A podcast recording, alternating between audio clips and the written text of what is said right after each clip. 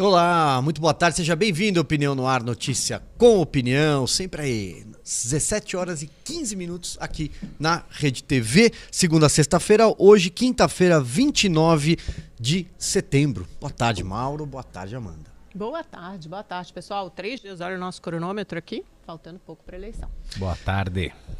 Hoje que é o dia do, do coração, cuide do seu coração, do petróleo, de São Miguel Arcanjo, do paraquedista militar. Aniversário da cidade de Valença, Vassouras e Resende, no Rio de Janeiro. Jequitinhonha, em Minas Gerais, dá nome ao vale, né? Do Jequitinhonha, uma região. E Camocim, no Ceará. Parabéns a essas e outras cidades. E fica aqui o meu convite para você mandar a sua pergunta, o seu comentário, a sua sugestão. Tá aí o WhatsApp na tela: 11 99395 4071. 99395 4071. Para você que ainda não colocou na sua lista de contatos lá, Opinião no Ar. Faça isso, mande sua mensagem, participe, faça esse podcast Esse- conosco. Esse dia do coração é literal ou é figurado? Eu recebo uma lista é, Eu acho que a gente todo pode dia interpretar é, como dia de, todo dia é dia de alguma coisa, né? Por exemplo, dia do petróleo, né? Não sabe Deus por quê. Se alguém souber, pode mandar a sua informação. Mas tem dia que tu tem dia do animal, dia É. do tigre, dia do sorvete. eu Define isso, dia do Não quê? Também não sei. é baseado- A gente, a gente tem, a gente tem, tem que... um monte. É. É, é, Ah, é, é, muita coisa é, é coisa- baseada no Wikipedia, para que se você colocar a data no, no Google vai chover. Não, não, eu, sei, eu fiquei com uma curiosidade legítima agora do tipo, quem define que hoje é o dia do coração, amanhã é o dia do petróleo, É. depois é o dia do, sei lá... Às vezes é porque coelho. nasceu, foi o dia do nascimento de um cientista que estudou Que o tinha um coração. grande coração. ou- é. Aí, aí seria no sentido figurado, não seria no sentido literal, mas enfim. Cada- Bom, primeiro item pessoal. aqui da, Vamos da lá. pauta é a expectativa para o último debate presidencial que reunirá sete candidatos em emissora de televisão. Hoje à noite tem o debate da TV Globo, é o último de fato antes do primeiro turno, antes do domingo.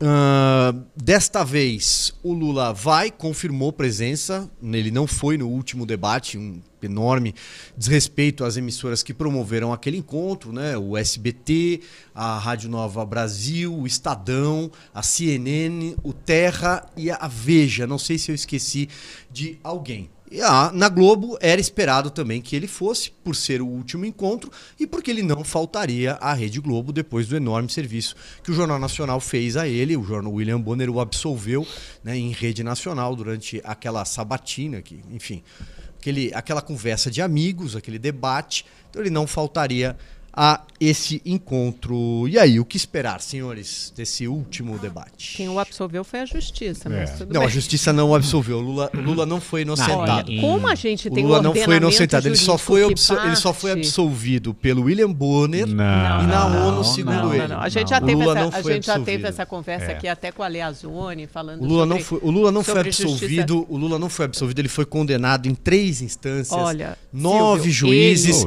ele- e É, acontece que o STF. Segundo- Amanda vai falar, depois eu falo, pra não ficar um falando em cima do outro. Pode falar, Amanda. Não, é, porque eu já, já tinha feito uma ressalva, né? E você falou que não, que eu estava errado. Eu só vou fazer meu ponto, que é o seguinte: não é nenhuma questão de ser absolvido, é uma questão de que, como a gente tem um ordenamento jurídico e parte da presunção da inocência, essa pessoa, a pessoa só é culpada quando ela é julgada e condenada. Se o Supremo Tribunal Federal chegou à conclusão de que as condenações não eram legítimas, foram feitas por um juiz parcial e também havia uma questão de territorialidade, ou seja, essas condenações foram anuladas, ele volta para o primeiro estágio. Qual é o primeiro estágio da presunção da inocência? Exatamente como eu, como Silvio, como o Mauro, todos somos presumidos inocentes até que sejamos julgados e condenados ou não. Aí sim vou- assumimos um outro status, o status de culpado. Vou botar uma, uma, uma Aliás, o pimenta. ministro Gilmar Mendes falou isso essa semana. Ele lembrou isso essa semana Eu vou- numa- eu no, só- na- no julgamento de uma ação da Procuradoria da Fazenda, dizendo que o cara, que no terceiro trimestre do curso de Direito, você aprendia isso. E aí dando puxão de orelha nesse, nesse Eu, procurador. eu acho que tem, tem, tem, tem um- uma questão aí que é a seguinte: o Lula tem neste momento o status de inocente. Ele não foi absolvido, mas ele também não, foi, não pode ser, ser considerado condenado. É como se ele não é que tá, sido ele não foi julgado. Ele O- não o- foi o- é. julgado segundo É. as regras E não foi julgado, se de um não me engano, justo. Se não me engano, em dois justi- processos. Ele não foi julgado, se não me engano, em dois processos. O processo, os dois que estavam com o Moro. o processo referente a, ao triplex. Foram três, né? Tinha o do sítio de Atibaia E o do e sítio ainda Atibaia. tinha qual era o outro? Aquele do, do Lula? quadrilhão, Ah. aí se- esse, esse processo acabou. Esse processo já não existe É, tem mais. outros que E, e outros oito, nove processos, é uma coisa assim, também não foram adiante, ou prescreveram, ou, ou- ou foram anulados, enfim, não, não, não foram para frente. Aí tem dois, são- dois ou três processos que estavam com o Moro, o Moro foi, foi, foi julgado parcial, esses processos voltam para a primeira instância.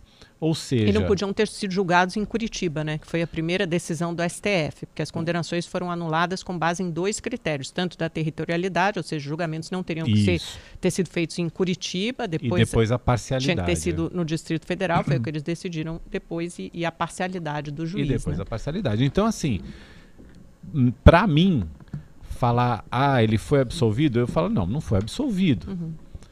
É como se ele não tivesse sido Ele sequer não foi julgado. julgado. É Ele não foi julgado. O foi processo, foi, julgado. o processo foi anulado por essas duas razões.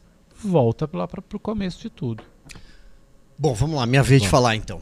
Ah, o, o Lula, o ex-presidente Lula, ele foi condenado em três instâncias por nove juízes por diversos crimes, né? Tem o triplex, tem a Atibaia, tem os crimes de corrupção na Petrobras. Ele comandou, ele chefiou o maior assalto à República, que foi. ah, Mas vez, esse, Mauro, mas esse, vez. esse, Tá esse do, do- não, desculpa. É, é que esse do que você fala do maior assalto é, são, são, são crimes separados. Esse que, em que ele é vez, considerado, esse que ele é considerado que, que até do PPT lá, do Dallagnol, do tal, do PowerPoint que ele bota lá, tal. Esse processo já não existe mais. Os processos que existem são processos da, da- do triplex e do sítio de Atibaia. Esses são os, triple- são, são, são os que existem. E que você tá falando, que você tem razão em dizer que ele foi condenado lá na primeira instância, segunda instância, tudo isso tal. Até que a coisa chegou no, no, no Supremo e o Supremo falou assim: ah, mas ele não devia ter sido julgado por Curitiba, a princípio, e que e também não deveria. O, o Moro, depois de tudo que, que, que se levantou, foi considerado parcial. Juro que não falo mais, não te interrompo mais. Obrigado, Mauro. Lula foi condenado em três instâncias por nove juízes, é, recorreu e foi condenado de novo. Aliás, a primeira condenação né, do ex-juiz Sérgio Moro, que paira toda essa. é, é, se ele era ou não é, suspeito para condenar, ela foi é, é, foi muito mais dura pelas mãos dos desembargadores do Tribunal Gaúcho.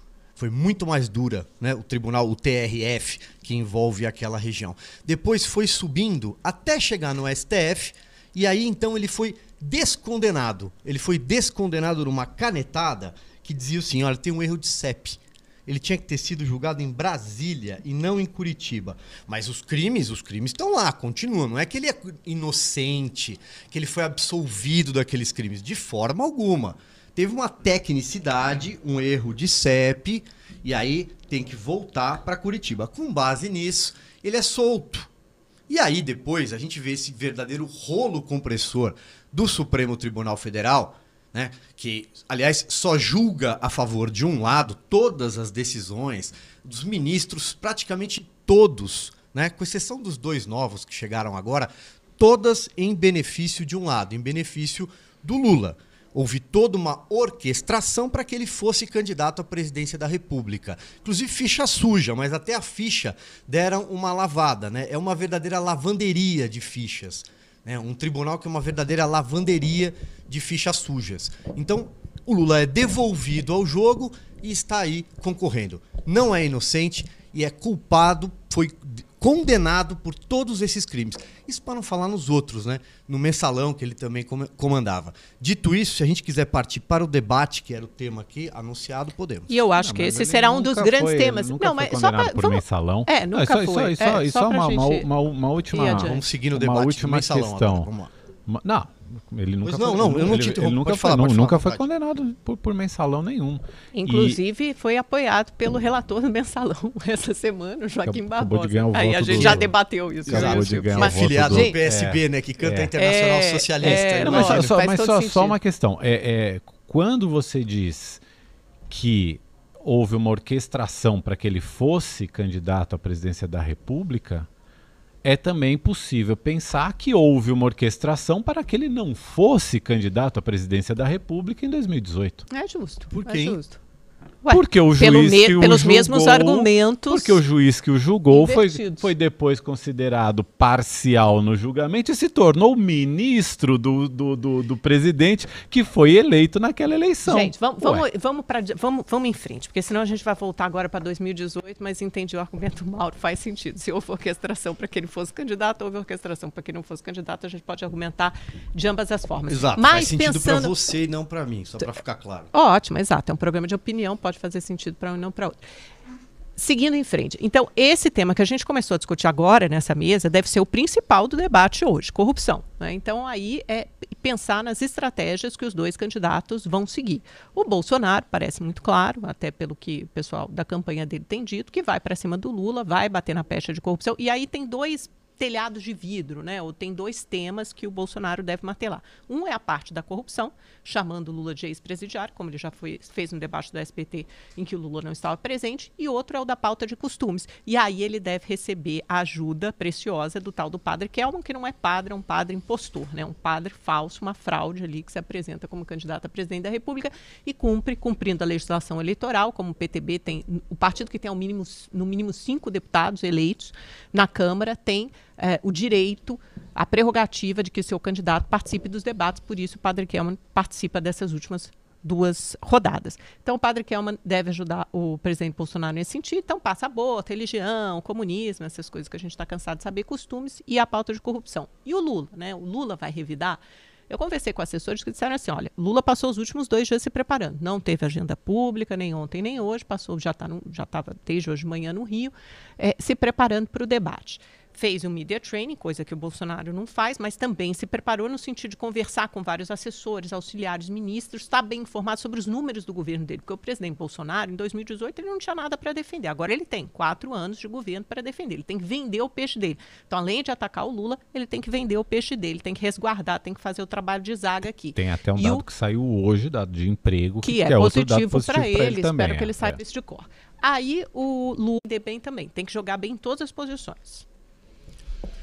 Bom, sobre o debate, é, teremos lá todos os candidatos já citados. A expectativa é sobre o Ciro Gomes, né? Qual será a postura dele? O Ciro vem numa escalada de ataques, é, de críticas ao PT. Ele conviveu com o PT, ele conviveu com o Lula. Ele é um poço de mágoas, é verdade, por não ter sido lembrado, né?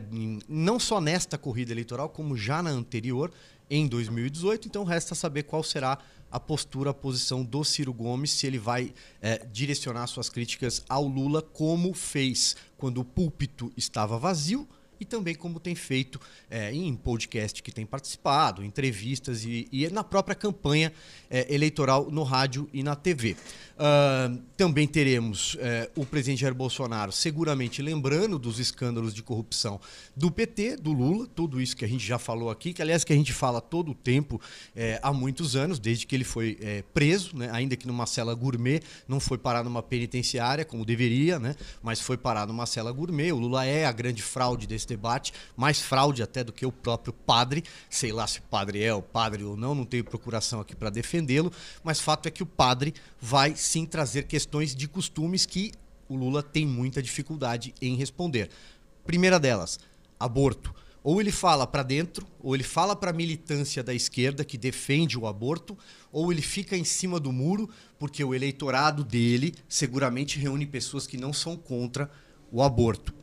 É, os aliados dele, por exemplo, na Colômbia o aborto é aprovado até seis meses. Né? Imagina uma criança, um feto, seis meses na barriga, do, no ventre da mãe e o aborto. Na Argentina também já foi liberado. São aliados dele. E os países Mas aliados isso tá em pauta no Brasil? Já já eu passo para você, Amanda. A Não, palavra. tô só Ou- ou perguntando. você quer falar? Eu paro a minha e não, eu fiz uma depois. pergunta, Silvio. Fiz não, é uma que eu não consigo fazer, fazer nenhum comentário. Nenhum comentário sem ser interrompido. Pois é, é, é como eu me senti durante um ano e meio nesse programa. Então fica tranquilo que eu tenho muito mais estrada que É, você o programa mudou a linha editorial mesmo, mas aí ser- não me diz respeito, diz ser- respeito à chefia, não é problema de meu. ser O problema mudou a linha editorial, aí, enfim. Não, eu só fiz uma pergunta, era você Não é de continuar nós aqui. falando. Não, eu quero continuar falando se você Pode deixar. continuar, eu Não, deixei, só fiz uma depois eu pergunta. volto. Manda ver, manda ver. Continua aí. Você estava falando da, da, É muito chato da pauta. Não, mas manda ver, manda ver. Você estava falando da pauta de, de- da pauta de costumes. Não, pô, quero, quero ouvir, eu, vai, eu manda perguntei ver. se o aborto está sendo falar, discutido Amanda, no pode Brasil. pode falar. Não, eu não tô, eu não tô querendo falar, eu só fiz uma pergunta. Estou devolvendo a você. Não, vai, É um debate. Silvio. É uma discussão Vai. de ideias. Eu estou perguntando para pode você. O é- aborto está é na sendo discutido. Pode seguir. O de- não, debate em qualquer ambiente democrático. Não, O, o aborto está sendo minha- discutido eu no minha Brasil? fala. Tá bom. Então, eh, Mauro, Não, eu, eu acho, eu acho que esses, esses, essas pautas vão entrar, de fato. Eu fico bastante curioso para saber como é que o, o Lula responde a isso. Ah, e eu tenho um ponto que, que, eu- que eu já, já exprimi aqui outras vezes. Eu acho que a gente, aqui no Brasil, a gente está há muito tempo dis- discutindo não questões. A gente não está discutindo as questões que de fato vão determinar o nosso desenvolvimento, o nosso futuro. A gente não discute educação, a gente não discute saúde, a gente não discute saneamento básico, a gente não discute ah, que modelo econômico a gente quer ter para nos levar a, a- a- desenvolvimento, que país a gente quer, quer ser no futuro, a gente discute pouco meio ambiente, a gente discute pouco como aproveitar melhor os nossos recursos naturais, como a gente ser um player no mercado internacional, no mundo globalizado, usando toda a potencialidade que a gente tem para energia, recursos naturais, etc. Se o modelo da economia que a gente quer ter é um modelo apenas agrário, forte no agro hoje, como a gente tem, ou se a gente precisa reindustrializar o Brasil para ter mais produtos e maior valor econômico. A gente não discute turismo, que poderia rapidamente gerar emprego e renda no Brasil inteiro, com, com, com, com, com políticas rápidas de, de, de treinamento de pessoas. Então, assim, é, é isso que, que mais me, me aflige. É, é a falta da, da discussão de soluções para os reais problemas que a gente tem. O, o nosso problema não é o casamento de pessoas do mesmo sexo. O, o nosso problema não é a questão do aborto. O nosso problema não, são as urnas eletrônicas. O nosso problema é, é, é, é a, é a miséria em que vive o povo, Não, é a até só- ignorância só em que vive fazer o povo. É Uma isso parte que... é o seguinte, só fiz a pergunta para o Silvio sobre o aborto, porque isso parece muito mais uma casca de banana, casca de- né, que é colocado lá estrategicamente, oportunisticamente pela direita para fazer menções como essa, ah, no Chile, sei lá onde, um bebê abortado com seis meses. Ninguém propõe isso. Uhum. Ninguém, ninguém. nenhum dos candidatos, nem de direita nem Ninguém, esquerda, tá ninguém está é. propondo rever a atual legislação sobre o aborto. É. Nem o próprio presidente Nem- Bolsonaro, nem não que- ouço isso dele no sentido ninguém de tá apertar liberação de drogas. ou, ou a- mais as regras, É. né? Ou de rever o atual arcabouço eh, legal que temos hoje sobre o aborto, que permite o aborto em três situações muito claras: em fe- com feto anencéfalo, eh, em caso de risco de morte para a mãe, ou então ah, em caso de estupro. São essas três possibilidades. Isso, isso não está na mesa. Uhum. Então, quando o padre Kelman faz aquela pergunta para Simone ah, ou para o próprio Ciro, né? Porque ele jogou a casca de banana duas vezes, é próprio de alguém que não tem nenhuma pauta. Qual a proposta do padre Kelman para o país? nenhuma. Zero, nenhuma. Ele Não, só não, ficou jogando tá casca de tá banana para os isso, é opositores e a claro. outra metade do tempo levantando a bola para o Bolsonaro, ou então servindo para elogiar outras- os- o, o governo Bolsonaro. Outras pautas Então, que, assim, que, que não estão também em, em- em- jogo, que liberação de drogas, isso não está, ninguém está Ninguém ninguém tá sobre isso, propondo ninguém tá isso, propondo ninguém tá rever propondo isso, flexibilizar. Fechar templos religiosos, imagina, gente, isso não, não, não passa pela cabeça de absolutamente ninguém que está lá.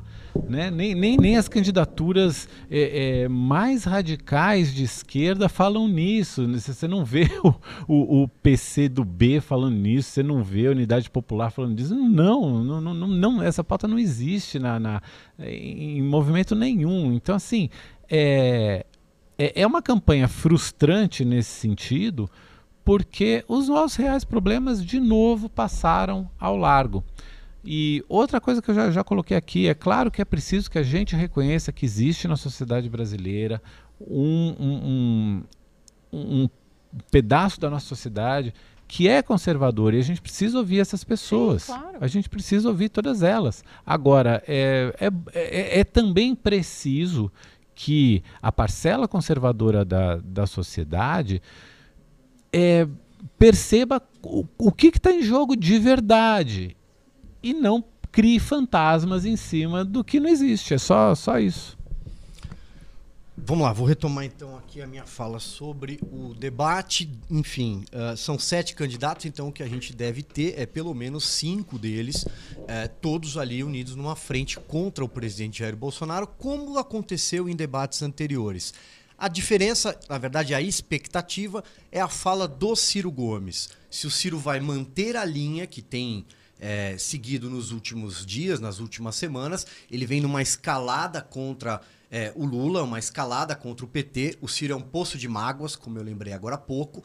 Então, resta saber se ele vai manter esse tom de ataque, de crítica, de crítica, por exemplo, se tiver a oportunidade, lançar logo a sua primeira pergunta já ao Lula, citar a corrupção, citar o mensalão, citar o petrolão, citar as condenações do Lula, se ele vai lembrar disso, porque é, tem uma fala interessante na única vez que eles estiveram presentes no mesmo debate na emissora, que foi na Bandeirantes, o primeiro deles, que foi quando o Lula tentou provocar o Ciro, dizendo assim: "É, Ciro, você é o responsável, né, pelo Bolsonaro muito tempo preso, foi solto por essa canetada do STF que eu disse agora há pouco."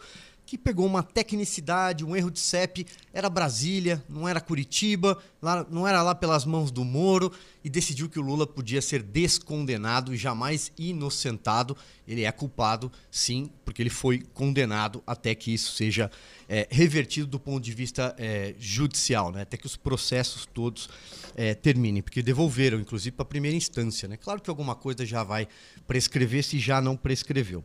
Uh, sobre a Soraya e a Simone Tebet também devem é, manter a carga ali em cima do, do presidente Jair Bolsonaro, aquela coisa é, da, da, da, da, postura dele com mulheres, isso deve ser lembrado mais uma vez. A Soraya ela não tem absolutamente nada a perder nessa eleição. Ela tem mais quatro anos de mandato, então ela pode retomar facilmente. A Simone, que depois dessa eleição não tem mais cargo, seguramente está fazendo um gesto. Ela é do MDB, o partido que, caso Lula seja eleito, vai ser base desse governo, não tem a menor dúvida. Então a Simone pode já estar tá pleiteando alguma coisa. O Dávila, é, carta fora do baralho, não, não disse a que veio nessa eleição. O padre, já falei sobre ele vai lembrar as pautas de costumes, vai questionar o Lula sobre uma pauta dificílima para ele responder, que, por exemplo, é o aborto. O Lula tem dois caminhos. Ou ele fala para a militância de esquerda que defende o aborto, que vai às ruas em campanha pelo aborto, os seus aliados estratégicos aqui no Cone Sul, né? A Argentina liberou o aborto. A Colômbia, até seis meses de gravidez, pode abortar. Ou ele fala para essa militância, ou ele faz um. Dá, tenta dar uma escorregada, achar uma, uma sabonetada para sair numa tangente e não é, atacar, não ferir ali aquele eleitorado que vai votar nele, mas é contra o aborto. Tem também a questão da ideologia de gênero, também vai ser questionado sobre isso. É uma pauta da esquerda, é uma pauta do PSOL, do PCdoB, do PT, né, da rede. Como é que ele vai reagir? Ele vai dizer que ele é a favor, o Bolsonaro é contra. Então isso também deve ser uma questão. Uh, políticas de flexibilização em relação às drogas. Não estou falando em liberação das drogas. É claro que na esquerda tem muita gente que defende a liberação das drogas, mas isso não está de fato no programa. Na verdade, ninguém tem programa, mas na, na carta de intenções de plano de voo de governo do Lula. Não está. Mas tem lá alguma coisa em relação à política, a forma como lidar com drogas. É? O, PT, a gente viu que o PT, como é que o PT lida com determinadas situações é, em relação à liberação de maconha e a gente sabe como o PT também lidou com a relação da Cracolândia aqui em São Paulo. Né? O Fernando Haddad, que é candidato ao governo, é, que foi candidato à presidência na última eleição, ele promoveu um programa que foi apelidado de Bolsa Crack, aqui na Cracolândia Central de São Paulo. O que ele fazia? Ele dava dinheiro para o usuário varrer a rua e uma possibilidade de ficar naqueles hotéis curtiços no centro de São Paulo. O que acontecia? O usuário comprava mais crack com aquele dinheiro. E o traficante teve uma grande ideia: estocar drogas naqueles hotéis curtiços. Então foi um grande sucesso, você pode imaginar, o Bolsa Crack do Haddad. Então, isso em relação às drogas. Em relação a, o fechamento das igrejas, de templos, é isso que tem sido lembrado quando, inclusive, o presidente Jair Bolsonaro escreveu Nicarágua na palma da mão, uma das palavras que ele escreveu naquela sabatina, é, sabatina é o termo equivocado, naquela, naquele debate que ele teve com o William Bonner e com a Renata Vasconcelos, porque na Nicarágua está acontecendo isso. O Daniel Ortega é aliado da, do Foro de São Paulo, é aliado do PT, é aliado do Lula, então isso vai ser lembrado. Assim como também no Chile né?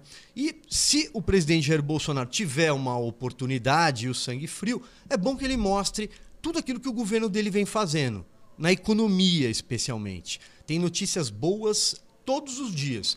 É o PIB, é o desemprego caindo, né? a geração de emprego com carteira assinada, que é notícia do dia, de hoje, tem o agronegócio, tem uma infinidade, tem a recuperação da nossa economia, ao contrário do mundo, que está tá na contramão do mundo. A gente está crescendo e o mundo está patinando. Então, se ele tiver essa oportunidade, vai levar essa mensagem adiante. É, eu acho que essa mensagem não tem funcionado, né? Porque ele está bem atrás nas pesquisas e pelo menos há 10 dias continua absolutamente estagnado e estacionado. Então é até de se pensar porque o presidente Bolsonaro é o primeiro incumbente no Brasil, incumbente é aquele que está no cargo, que ocupa a presidência da República, que a essa altura do campeonato não lidera as pesquisas.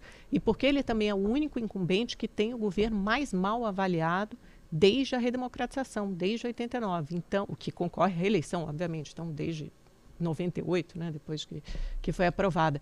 Então, eu fico imaginando é, o presidente Bolsonaro, em relação historicamente, na comparação com todos os seus antecessores, ele é o que chega a essa altura da corrida eleitoral na pior colocação. Agora, a pergunta que se impõe é a seguinte: vai ter segundo turno ou não? As pesquisas começam a mostrar. Vazou aqui o que pode ser o Datafolha. O Datafolha, a, a, penúltima, né, a última será divulgada no sábado, a penúltima será divulgada hoje a partir das sete da noite, as, as estaduais a partir das seis, das seis da noite. Já tem um número rolando aqui na internet, na última pesquisa, na semana passada, de fato, vazou o Datafolha, dando 49 a 30 e quanto? 33, Mauro, para o Bolsonaro? 49 a 32. A 32, ou seja, na semana passada acho que estava 33, Bolsonaro, então oscila mais um para baixo e já mostra a Simone Tebet na frente do Ciro, que é aquilo que a gente vem falando também. Quem vai ficar com a medalha de bronze nessa corrida eleitoral? Quer dizer que o, o, o Lula vai se eleger no primeiro turno? Não, não quer dizer. Mas começa a mostrar o que pode ser e é mesmo mesmo a essa altura do pleito que acontece, essa movimentação do voto útil, ela pode se intensificar ou não até domingo. O que difere essa corrida eleitoral de todas as anteriores? É a primeira vez que um presidente e um ex-presidente estão disputando o cargo. São duas pessoas altamente conhecidas numa eleição muito polarizada. Sempre foi polarizado no Brasil. Antes ela, essa polarização era protagonizada PT e PSDB até 2018. Só que agora a gente tem essas duas figuras muito conhecidas, as duas já estiveram, já ocuparam o governo e, portanto, o eleitor pode correr para fazer essa sua decisão no, em domingo. Além disso, algumas perguntas qualitativas e até quantitativas como a Quest já está medindo que muitos desses eleitores, mais da metade, preferiam resolver a eleição no primeiro turno. E isso é verdade também para uma parte importante dos eleitores, tanto de Tebet quanto de Ciro. E são esses eleitores que são é, é, necessários para que Lula encerrasse, liquidasse a fatura nessa primeira rodada. Agora, é a pergunta de um milhão de dólares, ninguém sabe apontar, ninguém sabe dizer ao certo. Vamos ter que esperar a abertura das urnas no domingo. Você falou, né, que é, é, como se essa, essa pauta econômica não está funcionando, a defesa dessa pauta econômica. E é até de se estranhar. É muito difícil, muito difícil o incumbente, a pessoa que está no cargo, que tem a máquina a seu favor, perder uma eleição. É, é raro, é exceção isso acontecer. E, e de fato, o Bolsonaro tem números para mostrar de, os últimos números dos, são bons. Dos né? últimos seis meses para cá, os números de fato melhoraram. Por que, que isso não funciona?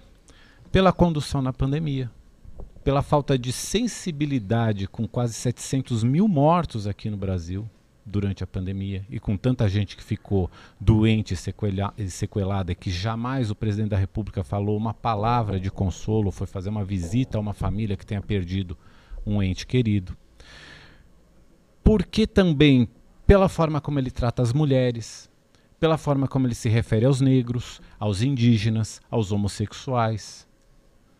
Por que, que também não funciona a pauta da, da, da economia, os números positivos da economia?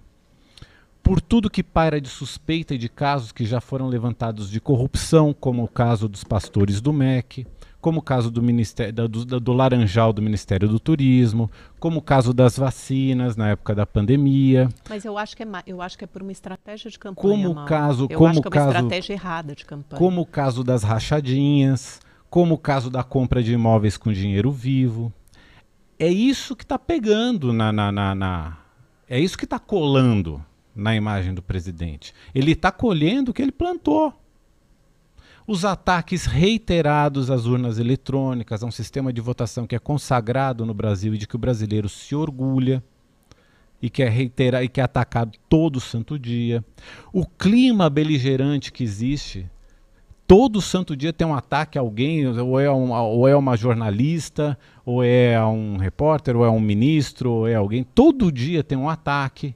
Ou seja, é, é, é sempre um, um, uma postura de, de, de, conflito, conflituosa, que não, não traz paz para o país, sabe? É, é, é, é, é, o lance de, de, de sabe, de, de poucas horas de trabalho e muitas horas de motociata, de jet ski. É isso.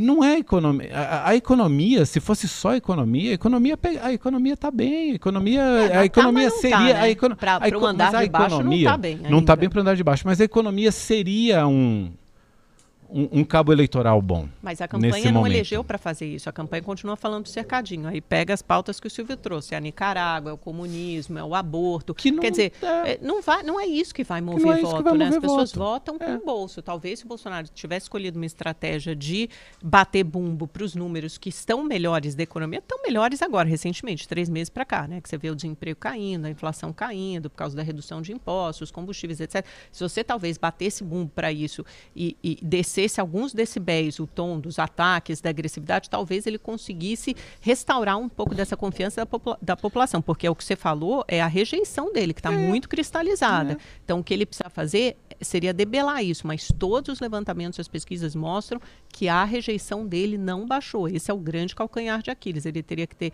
mudado o discurso. Mas aí significa mudar a pessoa, a personalidade também. é, é a rejeição a uma postura não presidencial quem quer ver um, um líder quer ver uma, uma pessoa que tem a postura do líder, a postura do presidente. E não é isso que as pessoas viram ao longo dos últimos quatro anos. Vou fazer meu comentário aqui, trazendo alguns números é, que eu peguei aqui é, ah, nos últimos dois, três minutos, sobre tudo o que está sendo jogado no lixo no Brasil, né? e especialmente pelo Supremo Tribunal Federal, tudo que aconteceu durante os governos do Lula e os governos da Dilma, que ele conseguiu é, eleger e depois reeleger, até que ela foi empichada por crime contra a nação. Na primeira instância de Curitiba, onde o Lula é, foi julgado e condenado e que talvez parte de tudo isso deveria ter acontecido em Brasília, ocorreram 130 denúncias foram apresentadas, né? 179 ações penais, duas delas do Lula. 174 pessoas foram condenadas em primeira e segunda instância no âmbito da Operação Lava Jato. 209 acordos de colaboração foram firmados. Isso significa que há réus confessos. Réus confessos. 17 acordos de leniência foram firmados, que envolvem empresas, aquele, aquela gama de empreiteiras que montou um consórcio né, e ajudou a institucionalizar a corrupção na República como forma de governança e paz de mercado. 79 foi o total de operações, né? foram 80 na verdade, que esse número está desatualizado. Esses dados são oficiais do Ministério Público Federal no Paraná. 163 prisões temporárias, 132 prisões preventivas, 1.450 buscas e apreensões, 211 conduções coercitivas, 35 ações de improbidade administrativa, dois acordos de, co de colaboração acabaram sendo homologados pelo TRF-4, que endureceu as penas, por exemplo, no caso do Lula. TRF4 foi mais duro do que o juiz Sérgio Moro e depois a juíza Gabriela Hart, que herdou a cadeira dele quando ele deixou a magistratura. 138 acordos de colaboração homologados pelo STF em atuação conjunta com a PGR. O STF, nessa atual composição, que descondenou o Lula e não o inocentou, para colocá-lo de volta ao jogo, que virou uma verdadeira lavanderia de ficha suja, o STF firmou 138 acordos de colaboração homologados em atuação conjunta com a PGR. 553 denunciados, 723 pedidos de cooperação internacional. Boa parte do dinheiro da Lava Jato nas primeiras operações foram foram encontrados na Suíça. Em contas da Suíça, todo mundo vai se lembrar das contas do Paulo Roberto Costa, por conta de um Jeep que ele ganhou de propina. Aliás, a história do Jeep só se repete porque tem o Silvinho Pereira também, que ganhou também uma Land Rover na época do mensalão. 4,3 bilhões de reais foram devolvidos aos cofres públicos Petrobras e União. Esse valor, depois corrigido, chegou a 15 bilhões de reais. E isso é só a ponta do, do iceberg, segundo as forças, a força-tarefa, né, as forças de inteligência que rastrearam o propinoduto do PT e dos seus partidos aliados. 2,1 bilhões previstos em multas compensatórias. Isso em Curitiba, tá? O... Continuo. Não, só, só, só para concluir, é. por, por, gentileza. É, não, 104 é, denúncias um foram apresentadas no Rio de Janeiro. Isso são dados oficiais do Ministério Público Federal no Paraná. 104 ações penais, 183 pessoas condenadas em primeira e segunda instância, 180 acordos de colaboração, 9 de leniência, 56 é o total de operações no Rio de Janeiro. Até hoje, o governador Sérgio Cabral, por exemplo, continua preso e outros governadores do Rio foram presos. 11 ações de improbidade administrativa e aí isso envolve bilhão, não, é milhão, 1.5 milhão de euros em bloqueio requeridos. E para finalizar, a primeira instância em São Paulo são nove denúncias apresentadas, nove ações penais, quatro condenados em primeira e segunda instância, dez acordos de colaboração, dois de leniência, seis operações, 223 procedimentos judiciais em andamento, porque a Lava Jato andou de forma mais vagarosa aqui no estado de São Paulo. São dados oficiais, você que está assistindo, se quiser consultar, www.mpf.mp.br barra grandes casos barra Lava Jato. É o que eu tinha a dizer. É, aí está descontada a, a delação do Palocci, que foi anulada? Ou, ou, ou tá mantida nesse número aí? A delação e... do Palocci não conta. Ah, tá. E, e legal, né? Porque tu, tudo isso foi, foi, foi conquistado, né? Dentro de, do governo do PT, né?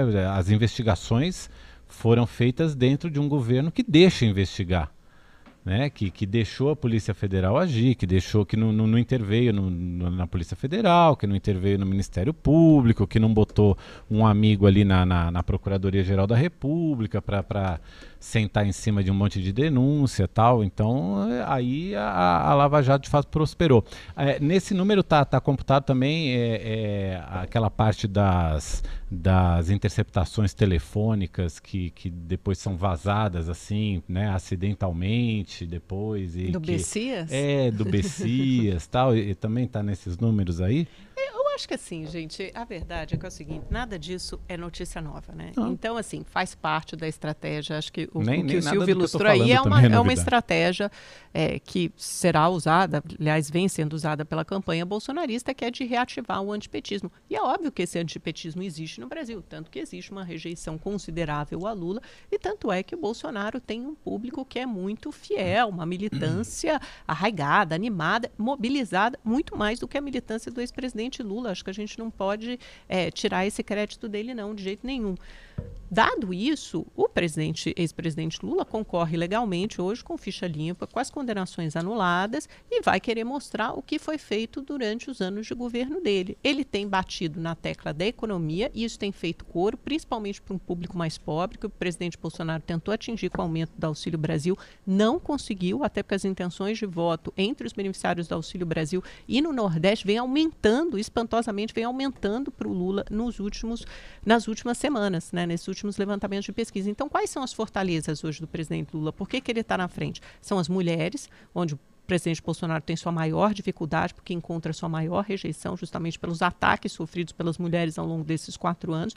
Também por causa da maneira que ele lidou e tratou com a pandemia. Talvez as mulheres tenham mais sensibilidade a isso e reajam uh, a isso mais uh, feroz, ferozmente do que os homens. Então, ele tem três grandes muralhas: mulheres, Nordeste e população até dois salários mínimos. É muito difícil ele debelar essas muralhas. E aí, o que, que a, a campanha bolsonarista estava contando? Que o presidente fosse conseguir reconquistar a ótima votação o ótimo desempenho que ele teve no Sudeste em 2018, tanto em Minas como no Rio e em São Paulo. Ele ganhou e ganhou bem nesses três estados nos dois turnos, primeiro e segundo. Só que ele não tem conseguido fazer isso. Em São Paulo, o jogo está muito embolado, o IPEC ainda mostra o Lula bem à frente, Quest mostra um cenário mais apertado, Datafolha vamos esperar para ver hoje como o presidente Lula se sai no Sudeste em comparação com o Bolsonaro. Agora, Minas Gerais, o Lula aumentou a diferença em relação ao Bolsonaro na, último, na última rodada de levantamentos, e no Rio os dois também estão embolados embolados. Técnica, quando eu falo embolados, é que tecnicamente empatados. Hora aparece um um pouquinho na frente, outra hora aparece outro um pouquinho na frente. O Bolsonaro, se ele quiser vencer essa eleição, ele vai precisar melhorar muito o desempenho dele na Sudeste. Então, dito isso, acho que o que se coloca para domingo, que a gente precisa saber, vai ou não ter segundo turno? Vai depender também do desempenho dele no debate. Acho que hoje tudo, acho que nós concordamos com isso, né? Acho que quem se sair hoje melhor no debate fica aí com uma, não é que vai virar o jogo, não é isso, mas é, é, ganha um, um, um, espaço aí, um fôlego importante para essa reta final para os últimos três dias. A gente vai precisar ver também se essa eleição for para o segundo turno, qual será a margem de diferença da distância entre os dois candidatos? Será uma margem mais apertado, será? Vai ter voto útil. Esse voto útil pode ir para o Bolsonaro também, porque tem muita gente que não quer ver o, o, Lula de volta à presidência, que vai pensar, vou votar no Bolsonaro já nesse primeiro turno. Então, o, o voto útil no Lula pode gerar o voto útil, ou deve gerar o voto útil no Bolsonaro. Então, é possível que a gente veja os dois com uma votação maior no domingo. Então, são todas essas as questões que, que ficam aí para esses últimos três dias. Deixar aqui um abraço então para todo mundo que mandou mensagem pelo nosso WhatsApp, o Manuel Teodósio de Itaquaquecetuba, uh, o Mário Neder do Rio de Janeiro, também teve mensagem do Paulo de Campinas, pessoal que sempre participa, um abraço para vocês aí, continuem mandando mensagem, a gente sempre recebe. Danilo faz ali toda uma, uma triagem e manda pra gente durante o programa. Hoje não vai dar mais tempo de ler as, todos os comentários.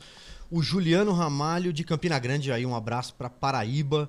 Também o Atílio Márcio de Tapetininga, também sempre com a gente. Chegou outra do Manuel, obrigado, Manuel.